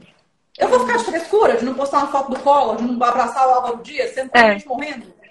Justo, não, justo. É, né? é um propósito muito maior. É, você não tá você não tá lutando só por você, você não tá lutando e era só pelo seu filho. Uma ótima tá... causa, não era um toma lá da cá. Era uma ótima causa, envolvia vidas, né? Sim. O, uma coisa que eu queria muito saber é assim, a, a partir de, de março de 2023, o que, que, por exemplo, o que, que a gente pode esperar de lutas, por exemplo, na Lesp? O que, que você tem de planos, assim, neurodivergentes na Lesp? E tem algum projeto para nossa comunidadezinha TDAH em São Paulo? A gente vai ganhar uma carteirinha TDAH de PCD em Não, São Paulo? A gente precisa, na verdade, é, é Aqui, aqui em São Paulo já tem que você pode colocar o CID na, na identidade, né? Mas. No Poupa Tempo mas você o CID vai... não está atualizado. Não está atualizado para o 11. O, é. Nacionalmente, o CID que está valendo é o 10 que não iguala o TDAH no mesmo grupo do autismo. O 11 não foi nem traduzido no Brasil ainda. É, tá vai... Mas não é. pensei nisso. Mas eu já tenho alguns projetos de lei, sim, e aceito sugestões. O primeiro projeto de lei que eu quero colocar é para que, porque eu também falo de saúde pública, não tem jeito, né? Uhum. Toda criança que der entrada em pronto-socorro, público ou privado, vai ter que ser testada a glicemia. É, eu, eu tive em Birigui e eu descobri que tem uma lei lá chamada Lei Valentina, porque uma menina morreu, porque ela deu entrada com sintoma de virose numa, num PS, medicaram ela como se fosse virose, a menina foi só piorando, no terceiro dia ela entrou em coma, aí resolveram medir a glicemia dela, estava em 800. Ela morreu. Caramba. Porque os sintomas são muito parecidos. Quando a pessoa está com a glicemia estourada e uma virose. Então, é, a gente vai ter essa lei no estado de São Paulo, sim. Toda criança que chegar em PS vai ter que testar a glicemia. A gente não pode perder a criança Caramba. por uma coisa tão besta, por um papelzinho que você bota no dedo. Né? Então, é uma das uhum. coisas. É, eu quero um projeto de lei também para que espaços públicos tenham um trocador para pessoas maiores, porque pessoas que têm paralisia cerebral, que vão em shopping, essas coisas, as mães não conseguem trocar naquele trocador de bebê. Então, eu tenho uma conhecida do, é, do PSB de, do Pará que aprovou essa lei lá. Nos shoppings já estão com aqueles trocadores maiores para pessoa que tem deficiência que é maior, que não cabe no trocador de bebê. Então, são umas coisas assim que parecem pequenas, mas tem a ver com cidadania também, né? Aqui em São Paulo, eu descobri que as crianças e adolescentes com deficiências que estão nos abrigos é situação manicomial praticamente, amarrados em cama sem estímulo nenhum, sala escura. Então, eu, eu queria fazer um projeto de lei para que esses, essas crianças e adolescentes em abrigos tenham atenção integral para suas deficiências, né? Tratamento, o que quer que seja. Então, assim, tem muita coisa que eu quero fazer. Regulamentar essas, essas profissões dos, dos profissionais de apoio dentro da escola. Até hoje é uma briga, ninguém sabe o que é mediador, o que é AT, para que serve cada um, qual é a formação que cada um tem que ter. Pode ser um estagiário, mas aí qual o treinamento que ele tem que ter? Eu queria muito que a gente regulamentasse essas profissões dos profissionais de apoio dentro da escola, para que ficasse uma coisa meio. para que todo município fizesse igual, né? Porque é uma bagunça. Tem uns que pegam estagiário, tem outros que falam que tem que ser professor de educação especial, tem, enfim. É uma bagunça danada, isso não tem um padrão. E imagino que seja um trabalho até para ajudar a implementar leis federais. Por exemplo, ano passado, é, ano passado, isso, do ano passado para cá foi implementada uma lei que garante direitos de crianças TDAHs é, de terem acompanhamento na escola, por exemplo. Só que você não vê isso sendo implementado muito. É, Tem então, papel é... poder ajudar para implementar isso também? Que é o grande exemplo, problema de repente, das leis, né? Não sai papel. Por exemplo, estender isso para é, para pessoas mais velhas, para alunos universitários que não estão contemplados, mas são TDAHs tanto quanto as crianças. De repente, você faz 18 anos, você presta o vestibular, você perdeu todo o auxílio que você tinha na escola, ou que teoricamente você deveria ter na fase escolar, para na universidade se virar sozinho. E é muito difícil isso. Não, eu estou super aberta. Vocês têm sugestão de PL, gente, manda no meu inbox. Estamos aí para isso. Vai ser a primeira vez que a gente vai ter um gabinete na LESP focado nisso. Nossa. Primeira vez. A gente não Nossa, tem mais que pedir favor, gente. Chegar pro outro lá e falar, por favor, meu senhor, o senhor é de Araraquara, e eu sei que o senhor está tá focado só em Araraquara, porque deputado estadual é assim, né? Eu, no dia lá da apresentação dos novos deputados, todos que chegavam para mim para me conhecer falavam, de onde você é? Aí eu travava, erro 404, porque primeiro que eu sou de Belo Horizonte, né? Mas eu moro em São Paulo desde 2001, mas agora eu estou em Vinhedo. E eu morei três anos no exterior. Então a pessoa pergunta de onde você é, me dá uma trava total, né? Do mundo. Mas eles, mas eles perguntam isso porque a eleição de deputado estadual no estado de São Paulo, eu não sei se nos outros estados é assim também, é regional. É o cara que foi prefeito de São José do Rio Preto, então aquela galera daquela região mora, ah. vota nele. O cara que é da Baixada Santista, e só tem voto ali na Baixada Santista, tem pouquíssimos votos fora dali. E eu tive voto em tudo quanto é lugar.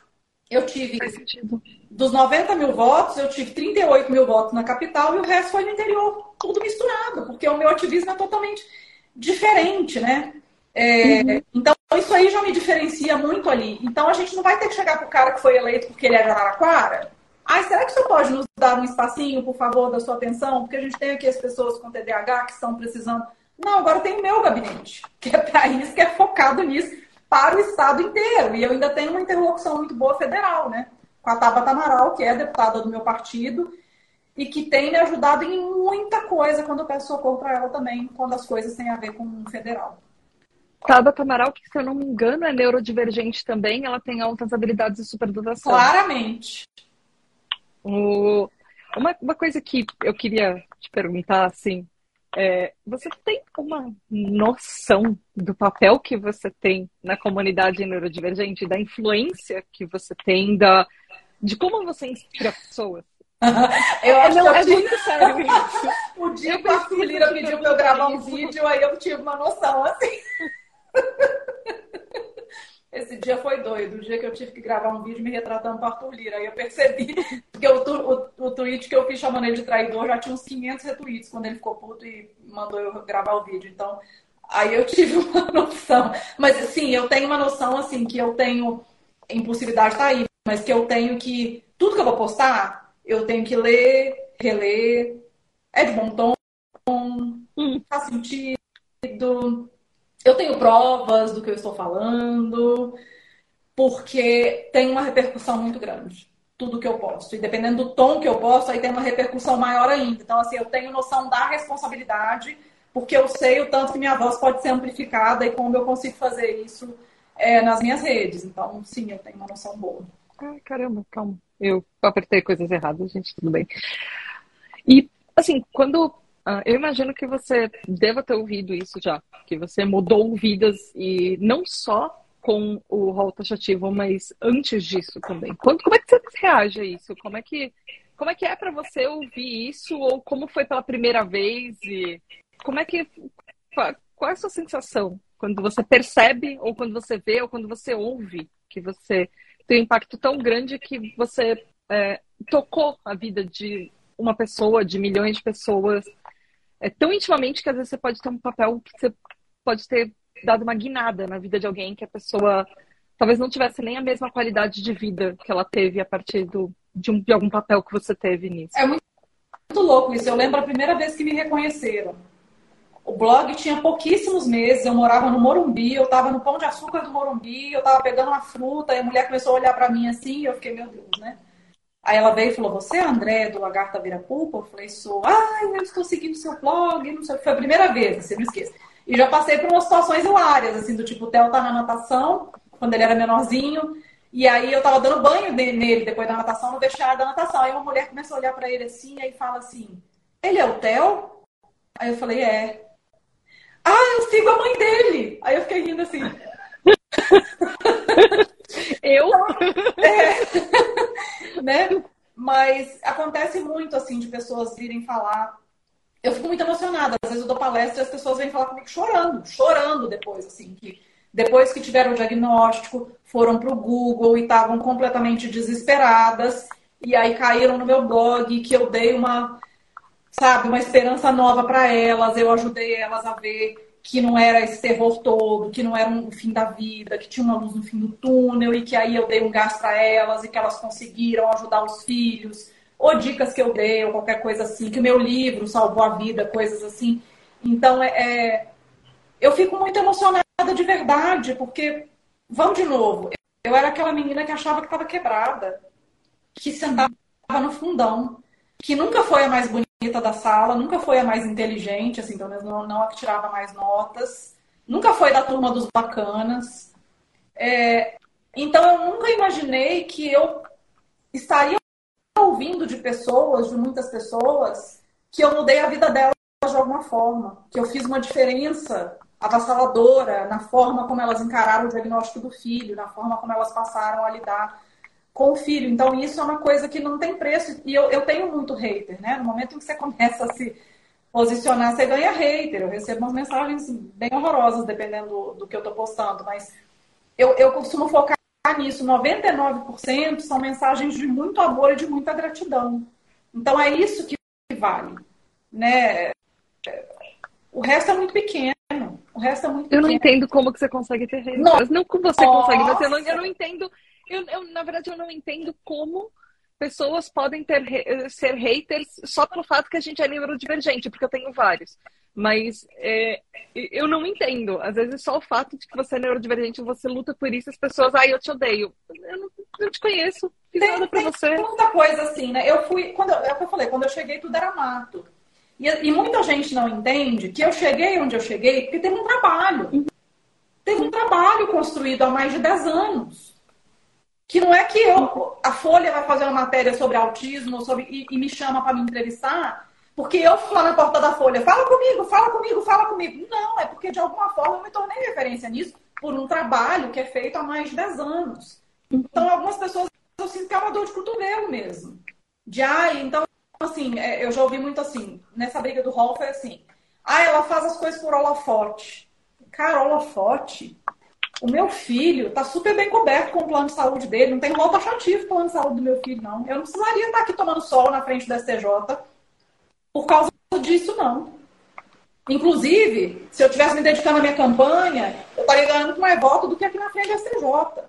Não, não tem a ver com o holofote. O holofote ele vem por causa de um trabalho que já é feito há muito tempo. Isso não é gratuito. Mas em algumas pessoas eu sei que isso, isso dói, entendeu? E tem outra coisa também. É, no momento em que eu me posicionei abertamente é, do lado esquerdo da política, né, que foi em 2018, que eu me filiei ao PSOL, foi o primeiro partido que eu entrei. E aí foi até engraçado aquela época, porque muita gente votou em mim e no Bolsonaro. Você pensa, votar assim? É, você vê o nível de despolitização do brasileiro médio, né? Tinha gente que falava, dia 8 de outubro é 50-24, que era o meu número, e 17. postavam isso nos meus posts. Eu ficava assim, meu Deus do céu. As coisas não conversam uma com a outra. Num, um Sim. lado tentando tirar políticas públicas de saúde o outro tentando incluir. Não, não faz aí, sentido. Mas aí vem o segundo turno e eu me posicionei abertamente. Olha, gente, neste segundo turno, eu sou Haddad. Não sou super fã do Haddad nem do PT, mas por que o Bolsonaro? A, B, C, D, E. Fiz uma lista gigante, assim. Por isso eu vou votar no Haddad. Eu recebi tanto hate no meu Facebook que eu tive que fechar a minha página. Caramba. Vagabunda, corrupta, tá querendo uma teta pra mamar, piranha, tudo você imaginar me xingar. Caramba. É, eu, eu, perdi um monte de, de gente é, quando eu me posicionei também nas últimas eleições. E tem uma posição faz um tempo, mas tem gente que aparentemente não tinha acompanhado. Mas então, você, lá, né? Aí teve isso. E aí eu perdi um monte de seguidor, fui xingada, aquela coisa toda. Aí esse ano eu, as, eu, as, eu mudei de partido. Tipo, ah, eu não esperava isso de você, mas amigo, você, você acompanha o trabalho? Algo, o que eu mais vi nos últimos meses é me decepcionei com você. E aí eu fico assim, é. cara, primeiro, 2018 eu fui candidata pelo PSOL. Fala de política. Né? 2018 eu fui candidata pelo PSOL. PSOL, guarde essa informação. Sempre desci o cacete no Bolsonaro todos os dias da minha vida nas minhas redes. Eu nunca escondi o tanto que eu odeio esse homem. Aí eu mudei para o PSB, que faz parte da coligação lá do que elegeu o Lula. E as pessoas se dizem decepcionadas porque eu falei que eu ia votar no Lula no segundo turno. Decepcionadas. Eu, eu perdi acho que uns 6 mil seguidores. Foi uma coisa assim. Caramba! No segundo turno das eleições desse ano. Eu juro. E um número interminável de ofensas no meu inbox. Bloqueei um monte de gente que eu não sou obrigada. O meu voto você nunca mais vai ter. Não conte comigo. Aí eu respondi assim: pois você pode continuar contando comigo, porque eu fui eleita por você também. Se tiver problema lá na escola do seu filho, pode me falar que você pode contar comigo. Sabe? Então, assim, foi, foi muito. Quem me acompanha mais de perto sabe que nos últimos meses foi difícil, mas eu falava assim: onde essas pessoas estavam? Que não, não sabiam que eu falo mal desse homem desde sempre, desde sempre eu deixei claro que eu sou de esquerda e tudo, e a pessoa vem achando que eu ia apoiar o Bolsonaro. Então, assim, é, é o nível de despolitização. Ai, não sei quem falou para votar em você, eu votei e me arrependi. Falei, você devia ter pesquisado mais a meu respeito, isso é cidadania, sabia? A gente não vota numa pessoa que outro veio lá e mandou votar. A gente vai ver qual é a da pessoa, o que, que ela fez de bom, se faz sentido votar nela, né? Então, assim, se você votou desinformada, o problema não é meu, a culpa não é minha. Ler os planos da pessoa, ler o que, que ela é? acredita. Pois é. Reversível. é, eu, eu não queria estender muito, porque eu sei que seu horário é meio apertado. É, eu, eu queria, assim, o que, que é, eu queria entender um pouco só sobre a sua aceitação do TDAH e o que, que você vê, por exemplo, de ponto positivo hoje, que você acha que durante a sua trajetória, é, eu sei, a gente já falou, por exemplo, das coisas que ele, é, que o TDAH não te ajudou desde a infância, eu acho que todo mundo com TDAH consegue se identificar com o que você disse de Poxa, eu, por exemplo, eu não era nem votada para protagonista do teatrinho da escola. E sabe, ver hoje o, o, o tamanho do que o podcast que a tribo chegou, é, é para mim também é surreal. E de repente, por exemplo, poxa, você está aqui deputada estadual e como é que você acha que de repente é, é, tá o seu TDAH e a sua visão de mundo diferente, porque o TDAH afeta inevitavelmente como a gente enxerga o mundo, como a gente vive uma forma diferente o mundo que é apresentado pra gente. A gente é tipo um serzinho, meio que um serzinho extra ali, convivendo com pessoas que são estranhas pra gente, porque a gente não pensa, não sente, não vive como elas. É, como que, que você acha que pode TDAH pode trazer de positivo para você nisso? Coisas que você de repente que é vê que você destaca. Eu, eu não romantizo o TDAH, eu acho muito difícil ter TDAH. Uhum. Então é que eu acho que a gente nasce com isso, então é, é, a minha filosofia, pelo menos. É, a gente nasce TDAH. Então não tem como desvincular. Tem coisas positivas Sim, é tipo, eu gostaria que hoje não fosse o meu TDAH, é. provavelmente. Eu acho que tem uma coisa que é a minha espontaneidade, que tem a ver com a impulsividade e que me faz ter uma facilidade absurda para falar de coisas que para as pessoas são muito difíceis, tipo falar de sentimento. Então, o jeito que eu comecei a escrever sobre maternidade atípica e o jeito que eu rasgava o meu coração para falar disso, todo mundo olhava e falava: é isso que eu sinto. As mulheres falaram para mim assim: eu encaminhei o seu texto para a família inteira, para eles entenderem como eu me sinto. Podia, podia ter sido eu que escrevi esse texto. Então eu percebi que assim, a minha facilidade de botar para fora, assim, porque minha mente, minha mente é muito verborrágica uhum. e tem a ver com TDAH, me trouxe onde eu cheguei também. Tem, eu li um texto faz pouco tempo falando de hiperempatia em pessoas com TDAH, que é uma coisa que eu sinto que eu tenho e que não é fácil e que me traz muito sofrimento, que é aquela coisa de o problema do outro é do outro. Você não pode trazer para você, porque uhum. eu não consigo. Não, pro... é isso. O problema do outro é da gente também. É isso, meu filho não tem nada a ver com o negócio do rol taxativo. O plano de saúde dele é maravilhoso, não tem rol, não faz o menor. Mas eu tava lá porque eu recebi mensagem de mãe que o menino ia tirar o home care, que não sei quem ficou sem o exame do câncer. Como é que eu vou virar e falar, não, mas a minha vida está uma delícia, eu vou continuar aqui? Então, assim, eu, eu sempre tive essa coisa de sofrer muito com o problema dos outros. E eu acho que isso impulsionou muito o meu ativismo, né? Isso me tirou da cadeira, assim, me botou para correr atrás das coisas. Muito mais pelos outros do que por mim mesma, se bobear. Sim. É, não, é, é, bem nesse sentido que eu falo mesmo, porque é um, é um problema. A gente está é, aqui falando sobre TDAH ser deficiência e é, é, inegável o impacto que ele tem na nossa vida. As coisas são muito mais difíceis para a gente. Mas é que eu tento ver que não dá para ser 100% ruim, porque alguma coisa ele me traz de diferente na vida e alguma coisa eu consigo aproveitar disso que ele me traz, nem que seja eu sou diferente e eu me aceito dentro do meu próprio caos e eu usei isso para, por exemplo, criar alguma coisa. E é o que você falou, tem certas coisas que dependendo de como a gente olha, isso, por exemplo, a parte de ser muito empática, ela pode ser muito ruim em algumas alguns aspectos, mas trouxe alguma coisa para você que foi única para você, que contribuiu de uma forma positiva. Então, é, eu, eu, pergunto muito isso de positivo por causa disso, porque eu sei que o TDAH tem momentos na vida que ele é muito difícil, que parece que por causa do TDAH tudo fica muito mais pesado e a gente tem vontade de desistir e e eu quero tentar que as pessoas vejam um pouco também que não é nem questão de, de ah, romantizar, nossa, é maravilhoso o TDAH. Não, não é. É difícil. A gente joga a vida no modo hard mas tem coisas que a gente pode tirar proveito disso. A gente é mais criativo, a gente tem um hiperfoco que, poxa, quando ele funciona é maravilhoso. Mas, sabe, empatia e coisas assim. Eu acho que o que você falou é muito preciso com isso, sabe? É, eu acho que é importante a gente falar sobre é, coisas que não são tão ruins também, que podem até ser boas na nossa vida, apesar disso. É isso. Eu queria saber se você tem alguma consideração final, se você tem tempo para esperar alguma pergunta de alguém que está assistindo. Eu nem sei se a live vai fechar, porque eu não sei quanto tempo tá. Eu acho que a gente já passou de uma acho hora. já passou, mas acho que com minha conta verificada, então não cai. Mas se alguém tiver pergunta, manda aí, gente. Deixa mais uns cinco minutinhos aí para pergunta. Se não tiver, a gente faz considerações finais.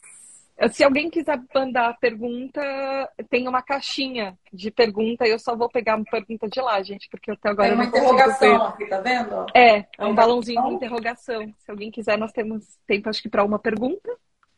É um, dois, três e já, se você tiver uma ah, pergunta. agora o cálice para sempre. É. Estamos aqui na guarda. É, ninguém vai fazer pergunta. Tá bom. Quem quiser meus livros, estão à venda lá no site do Lagarta Virapupa, lagartavirapupa.com.br barra loja. Tem o meu livro que é o que eu falo né, de autismo, de maternidade atípica, e tem o infantil, que é o projetinho do meu coração, que é o meu amigo faz e que é maravilhoso para ensinar para as crianças sobre o coleguinha diferente. E aí chega início de ano, vem de um monte, porque todo mundo quer dar para todos os colegas da sala do FIG, é maravilhoso. Eu acho que é o meu melhor projeto. Hum. Opa, chegou a pergunta. Hum, a, a, a, arte biscoito e bolacha, a Carol falou, é, vou falar só que tô tímida. Mentira! tá comentando aí a live inteira, vai falar que tá tímida? Tá tímida nada. Carol é maravilhosa, inclusive. Gente, eu acho que é isso. Calma aí, tem outra pergunta. Opa, nossa, agora vieram vários. Veio com a... Uh, aqui uh, tem uma de Lucas. Lucas.rj94 perguntou como memorizar e não perder o foco tendo TDAH. Uh, você descobrir, você me fala, Lucas. Eu fico pensando, eu, eu nunca poderia ser atriz, porque eu, como é que eu ia memorizar aqueles textos que aquele povo memoriza? Eu fico pensando exatamente isso, mas eu acho que tem um pouco de hiper, o hiperfoco. Se o seu hiperfoco talvez seja memorizar, é. por exemplo, a Zoe Saldanha, que fez Avatar, que faz Guardiões da Galáxia, é, ela é TDAH. Tem até um vídeo dela falando que ela é TDAH na, aqui no Instagram da Tribo TDAH, é, falando que ela tem TDAH. Se eu não me engano, ela também tem dislexia. O Jim Carrey tem TDAH também. Também. E, só que é o hiperfoco, só que a parte é. de é, como, é, como focar, é. eu acho que a parte do foco para a gente ela é muito peculiar. Tem dias que o seu foco está mais propenso, você tem mais até paciência para estudar coisas e ler coisas e focar em coisas, tem dias que ele só não está funcionando. É. Isso entra um pouco em saber se respeitar. Eu tenho muita dificuldade de ler. Eu tenho muita dificuldade de ler. Eu leio pouco, porque se o livro está meio chato, eu não consigo. Eu chego no final da página, eu tenho que voltar no início, porque eu esqueci o que estava no início da página. Então é muito trabalhoso para mim. Eu tenho que botar muita energia para conseguir concentrar numa leitura que não está 100% interessante para mim. É muito difícil. É, tem duas que eu quero falar juntas, que é uma aqui é, Invisibilidade, que fala como você imagina que será o desafio uh, com a eleição do Tarcísio em São Paulo e uma outra que é como que é de ocupa mãe. Como, ah, como você, como André, acha que vai ser a aprovação de emendas como deputada por, por conta das neurodivergências? Como é que você vê esse cenário político?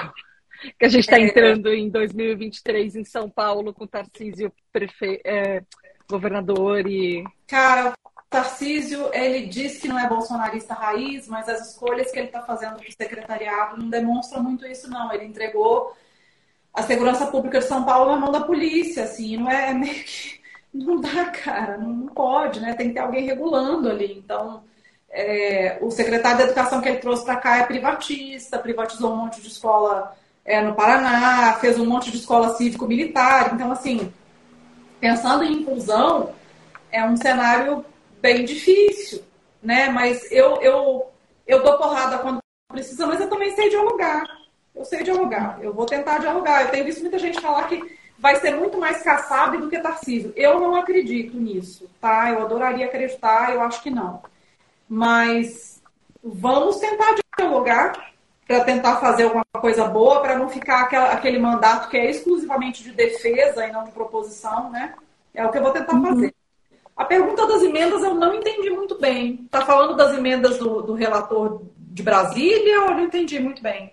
Eu acho que em São Paulo, eu, pelo que entendi, mas aí eu não entendi se é por você ser o neurodivergente ou, ou as emendas é, como é, sobre neurodivergência, sobre divergências. É, então, eu não sei, eu vou ter, aparentemente, eu vou ter acho que 10 milhões de reais em emenda que eu determino para onde pode ir. Então, eu estou querendo fazer um esquema participativo de os projetos que querem receber emendas se cadastram. Quero fazer uma plataforma para isso, eles explicam como que é o projeto, por que, que eles têm que receber dinheiro, tudo. E de repente a gente coloca uma votação do público em quais projetos que devem receber emendas, para ser uma coisa bem participativa mesmo, né? Para a gente poder distribuir esses recursos. Tem muita coisa bacana que merece receber recurso, né? E que mexe Sim. com pessoa com deficiência, neurodivergência, essas coisas. Então eu estou bem Sim. empolgada com essa parte das emendas. Acho que dá para a gente fazer umas coisas bacanas. Ai, é, eu acho que, nossa, eu espero que dê para a gente fazer muita coisa, que muita coisa seja aprovada, assim. É, eu não quero tomar mais seu ah, tempo, só uma coisa que é importante. Diga, diga, diga. Eu quero inaugurar na Lesp a comissão das pessoas com deficiência. A Alesp não tem uma comissão das pessoas com deficiência. Como assim? A Alerj tem, no Congresso Nacional tem. A Alesp não tem. Então eu teria que entrar na Comissão de Direitos Humanos. Ok, bacana, direitos humanos, sou da pessoa dos direitos humanos, mas não, a gente tem, a gente precisa ter. uma especial de pessoa com deficiência que também vai lidar com questões de neurodivergência, porque são, são projetos muito específicos que não podem cair lá na Comissão de Direitos Humanos, entende? Uhum. Então, a primeira coisa que eu vou fazer, eu já conversei com o Caio França, que é meu colega de bancada, é como a gente consegue fazer para que a Alesp tenha uma comissão dos direitos da pessoa com deficiência. Nossa, você precisa muito, muito isso. Faz. Nossa, eu não, eu não sabia. Eu sei que São Paulo é um dos estados que, por exemplo, a gente não tem uma data sobre TDAH. Agora a gente tem uma data federal de conscientização é, do TDAH que foi aprovada, que é a primeira semana, a primeira semana de agosto, uhum. nacionalmente, a única data que a gente tem aprovada. Mas São Paulo é um dos estados que a gente não tem um dia do TDAH, uma semana, um mês, nem nada do TDAH. Então é já, já começa porque para neurodivergências a gente já está meio atrás em algumas coisas, mas nossa, precisa muito de uma bancada de deficiência, reconhecendo o TDAH como deficiência nela, inclusive. Falaremos, falaremos.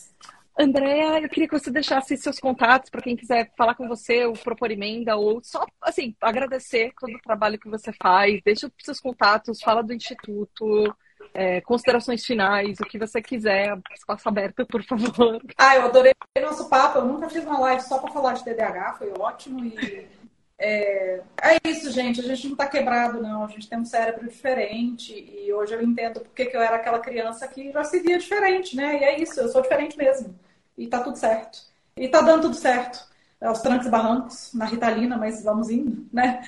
E podem contar comigo na UESP a partir do dia 15 de março. Eu vou ser diplomada agora na segunda-feira, dia 19, ah, mas eu assumo mesmo só dia 15 de março. Minhas redes estão todas aí. Se digitar Andréa Werner, já aparece eu em todos os locais, no Twitter, no Cu, gente, o Cu, aquela rede nova. Estou no Cu também, Andréa Werner, no Facebook, no Instagram. No YouTube tem muito vídeo antigo da época que eu postava como isso, como aquilo para as mães de autistas. Então, se você tiver alguma dúvida, vai lá que tem uns vídeos antigos que podem te ajudar também. Eu te sigo é... no Mastodon também. Ah, eu tenho Mastodon, mas eu quase não entro. É muito tamagotchi para cuidar, gente. Eu não dou conta, não. Muita coisa. mas é, meu inbox tá aí. É, tem a caixinha lá do contato, vocês conseguem ir para o WhatsApp também, é, que vai ser o WhatsApp do gabinete. Então, formas de contato tem várias obrigada, assim, de coração por ter aceito esse convite. Obrigada por ter sido eleita. Obrigada. Eu que agradeço, eu fui eleita que vocês votaram, né, gente? e, sério, foi. É... Esse, assim, para mim, é um, dos, é um dos episódios que eu tô fazendo. Eu tô, vou colocar no podcast em janeiro para marcar os quatro anos da tribo TDH. Vai ser. Há muito tempo eu não faço um TDH entrevista e ele vai entrar como especial no podcast porque é especial ter uma representante é, da gente TDAH, sabe, na Lesp, em qualquer lugar, representatividade importa muito. E você, você, assim, você é uma representatividade que faz tanta diferença para. E eu sei que não só para quem mora em São Paulo, tem muita gente de uh, muito, muitos outros lugares fora do Brasil que te acompanham também. Português, acho que... de português, comenta minhas coisas. Então, e, assim, sabe, não só o trabalho que você fez pelo rol taxativo por outros, é, para pessoas do Brasil inteiro, mas se inspiram só com o que ela você fala, com as coisas que você expõe nas redes. Muito obrigada. De obrigada, verdade. querida. Obrigada pelo carinho. Obrigada a todo mundo que acompanhou. E estamos aí. Contem comigo, gente. Contem comigo. Obrigada de Boa noite para vocês. Boa noite. Gente, vocês que estão assistindo, se a, a Tributa DH é um projeto que depende de vocês, então se vocês quiserem, se vocês puderem apoiar, vá lá em apoia.se barra DH, que literalmente todas as lives e redes sociais e os podcasts, eles dependem da contribuição, do apoio de vocês. Sigam nas redes, enfim, arroba DH. Também tô no cu, tô no Twitter, Instagram, é sempre a mesma arroba. E apoiem a tribo. Obrigada, Andréia, e de coração. Até a próxima, gente. Beijos no Tchau! Tchau!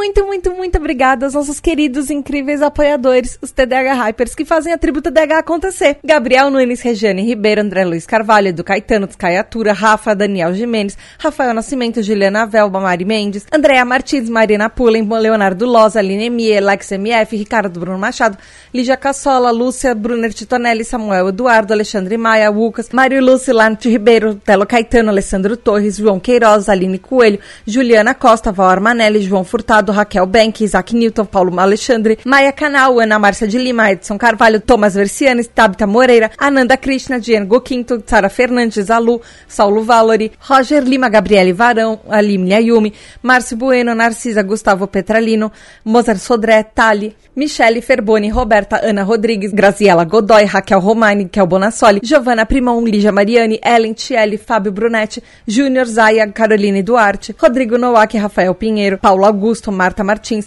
Caio Ivo, Cássio Plácido, Maria Luísa, Fernanda Tavares, Sabrina de Souza, Marcelo Fagoso, Marcos França, Helena Gouveia, Maria Guizo, Diego Fiuza, Bernardo Ouro Preto, Matheus Rocha, Felipe de Moraes, Bruno Rezende, Luiz Henrique Duarte, Antônio de Souza, André Barcelos, Lincoln Amauri, Rafael Pereira, Lucas Alves, Rodrigo Santana, Marilda Renata, Isis Lobo, Nicolas Rossim, Eliane Padilha, Gabriel, Talita, Jackson Luiza, Dalton Silva, Natália Nan, Biscoito Bolacha, Ela, Gianluca, Ana Tereza, Daniela, Caio Geraldine, Dielson, Clarice Arteiro, Raquel Lousada, Marcele, Fernanda Lopes, Roger Delboni, Paula Simões, Giovana, Zé Rafael, Fernando, Fábio Coutinho, Eric Mota, Ian, Mônica Becker, Tai, Walter Bariana Causado, Cecília Costa, Miguel Vitor, Humberto Miranda, Maju, Lexo, Gabriel Berto, Felipe Viveiro, Sandro Tomite, Giovanna Heloise, Milena Pauli, Carolina Condé, Jo, Bianca Souza, Abner Oliveira, Eric Alves, Karine Nunes, Ricardo Lima, Maria Helena, Kika Moura, Késia, Rafa Ramalho, Noa dos Corvos Rosa, Luísa Carvalho, Helenilson, Isabela Lima, Camila Moraes, Bruno Biel, Heloísa Pássaro, Lucas Adriano, Antony Lessa, José Martins Yuri Moraes, Ângela Machado, Poliana, Ravena Bazana, Tony Ribeiro, Laura Flávia Machado, Taia Brantes, João Henrique, Letícia, Patrícia Gil, Amanda Lima, Pedro D'Angelo, Chiara Campos, Pati Meirelles, Alex Neudokov, Franklin Mello, Netier, César David Correia, Pedro Henrique, Danilo Brito, Vitor Hugo, Esteban, Vinícius Pais, Bernardo Rodrigues, Maeli, Felipe Cassarotti, Juliana Viela, Estefânia Fernandes, Camila Gregório, Bruno Renossotro, Dil Duarte, Antônio Machado, Ana Luísa, JR, Marina Borges Cor, Rodrigo Rabelo, Ana Carolina, José Luciano, Amanda Dias, Dani Dias, Guilherme Deboni, Bianca Schuller, Vanderlan Costa, Laís, Analígia Oliveira, Érica Bel Castro, Poliana Oliveira, Lívia Melo, Clares, Bárbara Rosa, Alfredo Neto e Ana Luísa, Ferra Malho, Lubna Guabadnin, Vinícius Rolim, Chinodex, Primariane, Miriam, Verdílio Bepimitsu, Aline Coller, Ta Lara Tavares, Jorge Rodrigues, Raíssa Rochadel, Ana Edo, Patrícia Menezes, Tamires da Silva, Lucas Rocha, Eduardo Rainer, Michel Barros, Reginaldo Mendes, João Paulo, Fabrício Maciel, Victor Troc, Caio Guilherme, Flávio Nunes, Kleber e André.